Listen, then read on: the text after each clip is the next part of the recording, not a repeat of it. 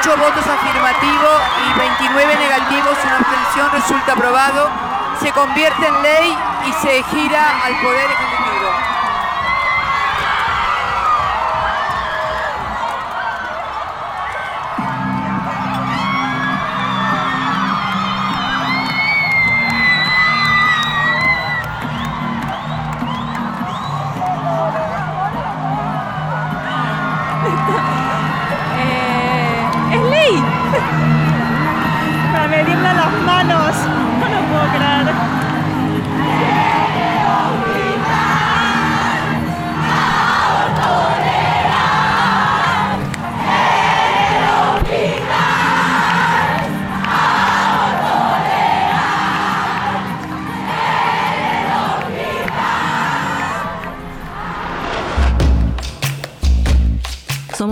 Messinger y Julieta Greco, y este es un episodio especial de El deseo de Pandora para Muy en Una.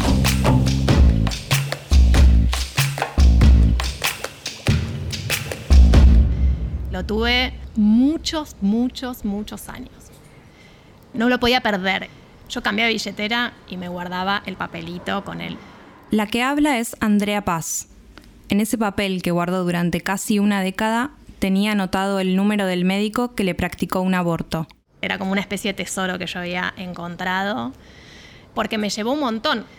Andrea lo compartió con cada una de sus amigas y con amigas de amigas que necesitaron abortar. Era una militancia previa a las redes sociales, al manual del aborto con pastillas de lesbianas y feministas, al misoprostol producido en un laboratorio público de la Argentina. Ella es socióloga y militante feminista. Trabaja en el Ministerio de Salud de la provincia de Buenos Aires y tiene dos hijas, Emilia y Elena. André, ¿cómo vamos? Son las 21:49 y el poroteo está muy arriba para a favor del aborto legal. ¿Cómo lo estás viendo? Creo que no puedo más, me tiembla el cuerpo. En el último mes, transitamos junto con Andre el debate por la ley de interrupción voluntaria del embarazo en el Congreso argentino. Fuimos juntas a la plaza el día de la votación en diputados, la entrevistamos en su casa, intercambiamos mensajes y seguimos el minuto a minuto de la votación en el Senado.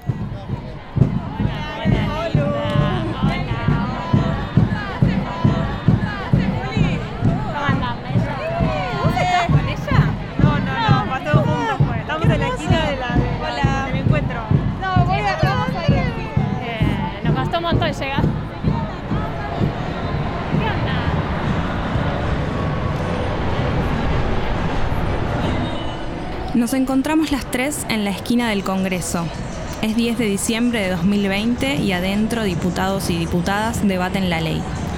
Afuera, miles de mujeres hacemos una vigilia por nuestros derechos con distancia social y barbijos verdes. Hola. ¿Cuánto están?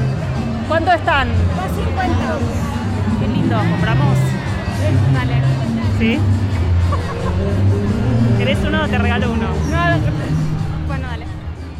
Hace dos años, cuando se debatió el anterior proyecto, Andrea habló en el Congreso.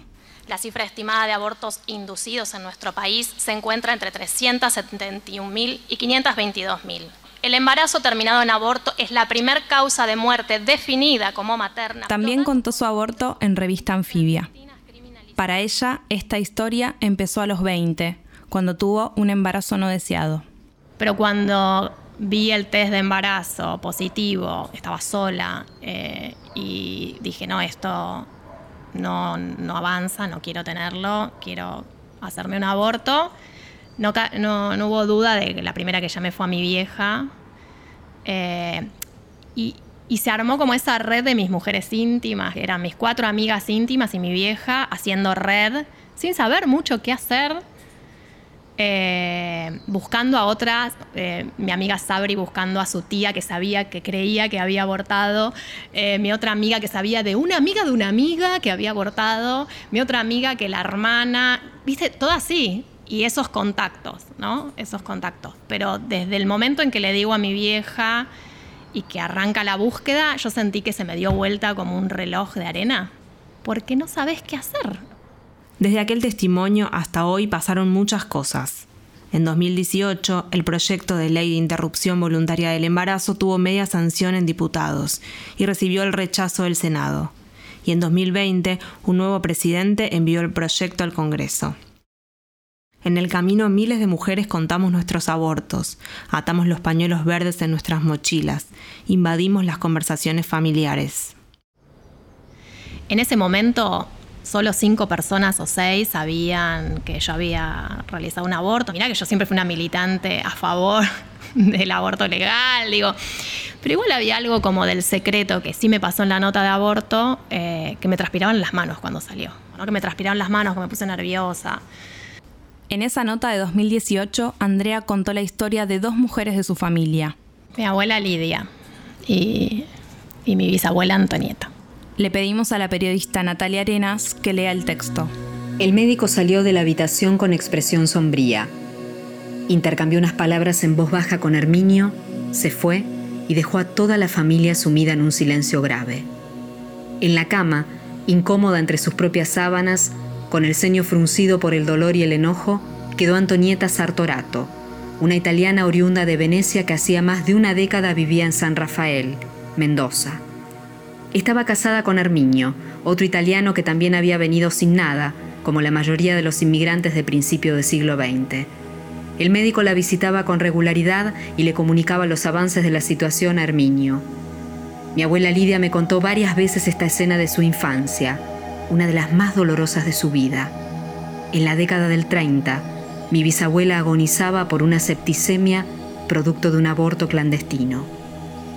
A los 11 años, mi abuela vio morir a su mamá en la cama de su casa, después de muchos días de agonía y dolor.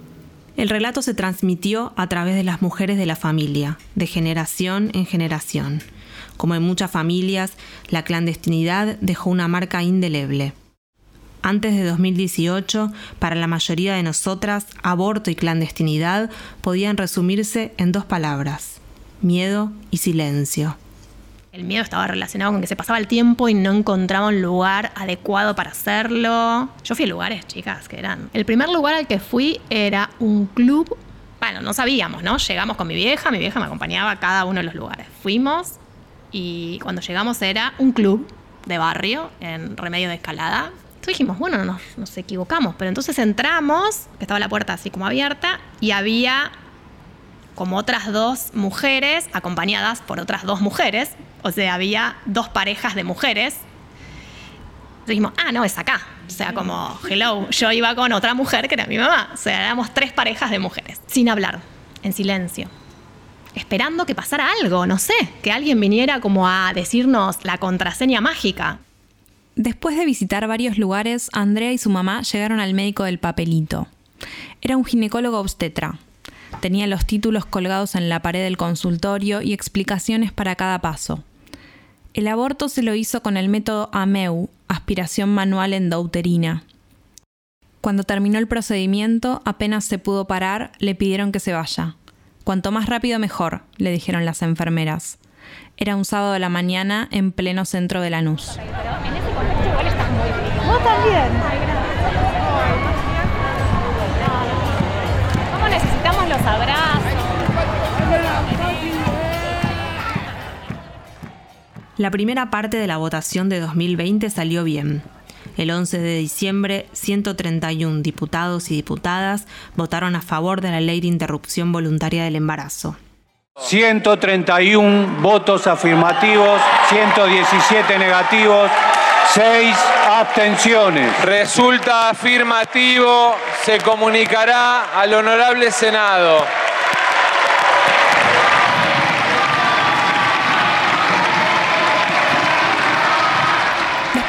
Votación vino la espera. Aprovechamos para ir a Lanús a conversar con André en su casa. Entre mates y medialunas volvimos a hablar de lo que significa el aborto en su historia familiar. Eh, no sé si la práctica del aborto es traumática, yo creo que no. Eh, lo que es traumático es la clandestinidad, el secreto, el sentirte a la intemperie, sentir que das vuelta al reloj de arena y que pasa el tiempo y no sabes qué hacer. Eso es traumático. Conocer que alguien se murió por practicarse un aborto, eso es traumático. Y saber que vos decidís hacer lo mismo, ¿no? A mí me dio mucho miedo hacerme un aborto, me dio miedo. Pero el miedo estaba relacionado con la historia de mi bisabuela. Una de las pruebas para Andrea fue contárselo a la abuela Lidia. Y no me acuerdo cuándo se lo conté igual, ¿eh? Pero también en esos momentos de charlas íntimas, de tomar mate, me dijo, qué bueno que me lo contaste ahora. Que ya pasó y que estás bien.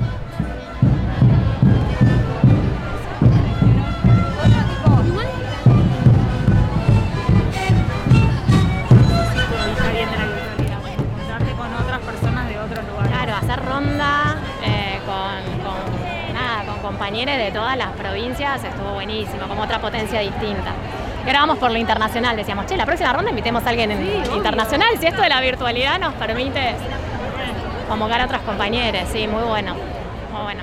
Aprendimos del feminismo que lo personal es político, que el aborto de una representa la historia de muchas, de miles. Desde que empezó a trabajar en el campo de la salud, Andrea tuvo esa idea dando vueltas hasta que encontró con quiénes ponerla en práctica. Bueno, las ronderas feministas son, son mi- mis amores militantes. Sabrina Balaña y Carla Giuliano, que ya formaban parte de la Fundación Soberanía Sanitaria, convocaron a Agostina Finielli, a Carlota Ramírez y a Andrea Paz. Eran los años de la resistencia al macrismo y construyeron juntas un camino, hacer circular nuevas voces en el campo de la salud. Empezamos a armar rondas y, y devenimos en ronderas feministas porque no solo como identidad política, sino como dispositivo que llevamos a todos lados y hoy lo llevamos a la gestión. Eh, el situarnos todos en ronda, en donde la palabra circule, en la ronda vos la abrís eh, al juego de lo que circula a otros que no tienen voz, a otras y otros que no tienen voz o que no tienen una voz legítima, ¿no? En- sobre todo en el campo de la salud. Lo que empezó como una militancia y una forma de circular la palabra se convirtió en política pública. El 10 de diciembre de 2019, las ronderas asumieron la Dirección de Equidad de Género en Salud dentro del Ministerio de Salud de la provincia de Buenos Aires. La pandemia las convirtió en trabajadoras esenciales y transformó la responsabilidad colectiva de cuidar. Desde marzo arman protocolos para la atención de personas embarazadas y recién nacidos con COVID, buscan centros de internación que respeten la identidad de género de las personas trans y abren espacios para hablar del miedo a la muerte. Y no dejan que lo urgente tape lo importante, garantizar el derecho a la interrupción legal del embarazo. no creemos que las cosas empezaron con nosotras o con nosotres, sino que hay una historia y lo que nosotras encontramos y nos gusta decir y reconocer es un montón de equipos eh, que estaban en el primer nivel de atención en los centros de salud de la provincia, en los hospitales, en hospitales de mucha referencia como el Hospital Evita de Lanús, eh, esta red de profesionales que se habían armado para garantizar derechos, la- la- las socorristas, las distintas colectivas que hay en el territorio garantizando el aborto, y después un equipo de trabajadoras y trabajadores en el programa de salud sexual muy comprometidos, que hacían lo que podían y lo que no podían también, pero bueno, creo que, que el hito diferencial eh, nuestro es dar construir las condiciones materiales y simbólicas la decisión política clara de que es una política priorizada. Una de las primeras acciones de la nueva gestión fue adherir al protocolo de interrupción legal del embarazo. Luego vino la compra de insumos. Para garantizar el aborto legal es fundamental la pastilla de misoprostol. No solo compraron uno de los medicamentos que más revolucionó la salud sexual y reproductiva de las personas gestantes, sino que lo hicieron al único laboratorio público que lo produce en el país, el LIF de Santa Fe.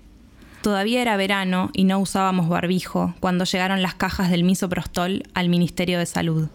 No, la emoción cuando llegaron las cajas, sí, sí, no, no. Que el señor del correo, no me acuerdo, el que lo distribu que lo traía, eh, no entendía nada. Se sentía parte protagonista como de una escena que no, no lograba entender. Pero le pedimos que se saque fotos con nosotras. Durante décadas, el misoprostol fue un secreto a voces. Nadie lo nombraba. Hasta que la línea de atención segura de lesbianas y feministas trabajó para incorporar la palabra y la práctica en los espacios de contención y acompañamiento. Muy pocos profesionales de la salud lo recetaban, y conseguirlo en una farmacia podía ser una odisea. Del papelito con el teléfono de un médico, del reparto de volantes que hacían las pioneras en la esquina de Rivadavia y Callao, de las miles de discusiones en los encuentros nacionales a la compra de misoprostol por el Estado, hay un abismo y una historia de lucha.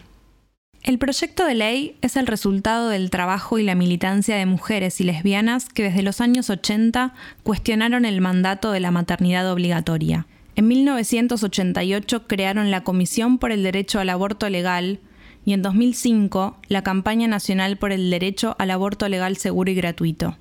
En 2007 presentaron el proyecto por primera vez ante el Congreso.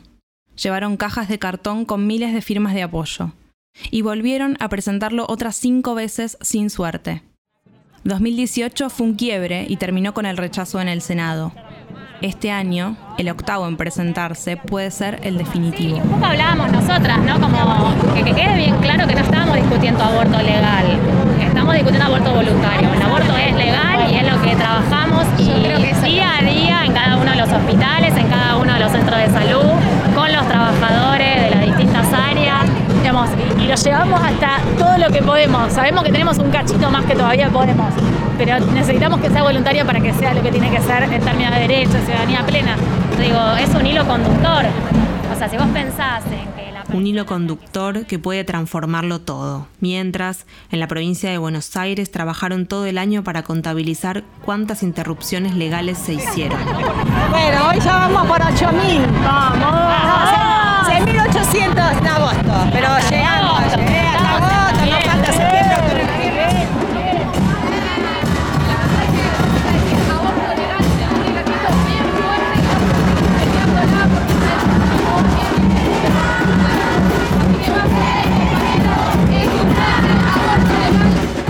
Proyecto que tiene media sanción de diputados permite abortar hasta la semana 14 y acceder a la atención médica antes, durante y después. Los profesionales de la salud pueden ser objetores de conciencia, pero sí o sí deben garantizar el aborto.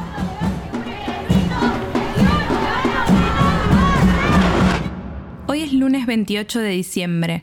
Faltan 24 horas para que comience el debate final. Varios senadores y senadoras viajan a Buenos Aires para participar de la sesión y hay seis que todavía no definieron públicamente su voto. Mañana, a las 4 de la tarde, será la hora de la verdad. Se define nuestra historia.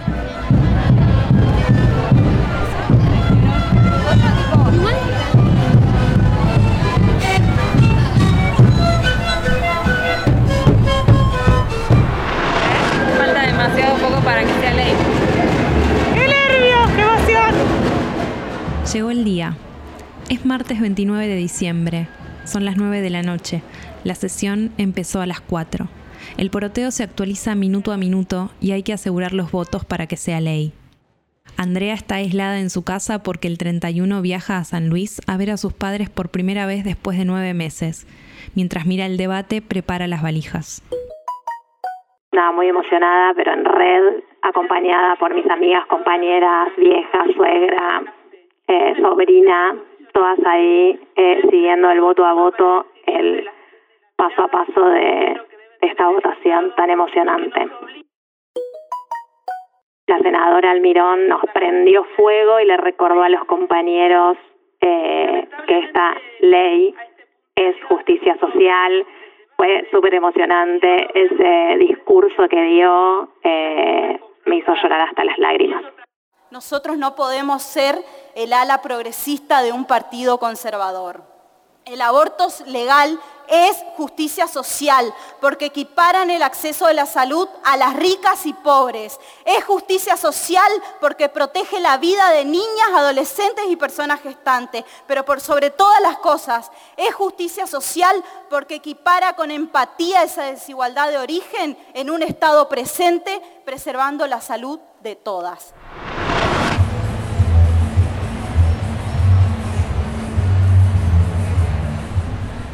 Bueno, estamos llegando al Congreso, son las doce y media. Eh, hay mucho, mucho, mucho movimiento. Se escucha, estamos en Callao y La Valle y se escucha mucho movimiento, mucho grito, mucha música. El poroteo está casi definido, eh, así que los cuatro senadores y senadoras que estaban indecisos Eh, ahora. Eh, los, los cuatro senadores y senadoras indecisos eh, se pronunciaron a favor del aborto legal, seguro y gratuito. Así que, bueno, quedan pocos oradores, momentos de definición.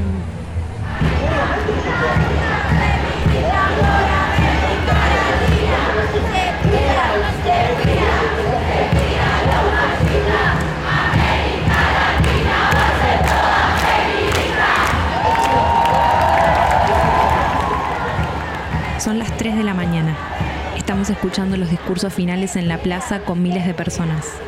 La senadora mendocina, Anabel Fernández Agasti, habla de las abuelas y nosotras pensamos en Andrea, en Lidia, en Antonieta. Nuestras abuelas abortaban de la peor manera, no vale la pena contarlo acá, abortaban.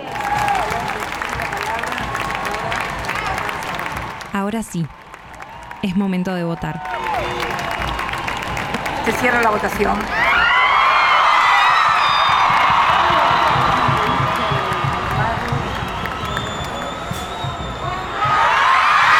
Resulta aprobado con 38, con 38 votos afirmativos y 29 negativos, una abstención resulta aprobado. Se convierte en ley y se gira al Poder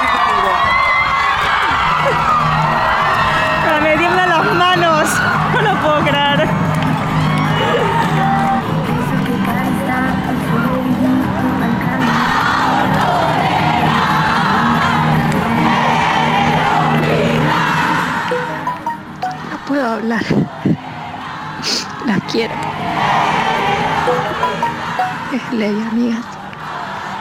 Es ley.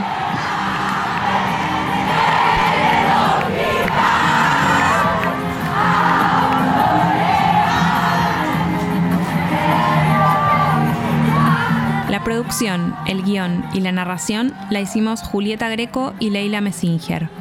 Pablo Sala hizo el diseño de sonido. La portada del episodio es de Federico Mercante. Les agradecemos a Andrea Paz, las ronderas feministas, Federico Pérez Lozada, Natalia Arenas, Sebastián Acher, Tomás Pérez Bisón y María Mancilla. Muy en una y El Deseo de Pandora son producciones originales de Anfibia Podcast.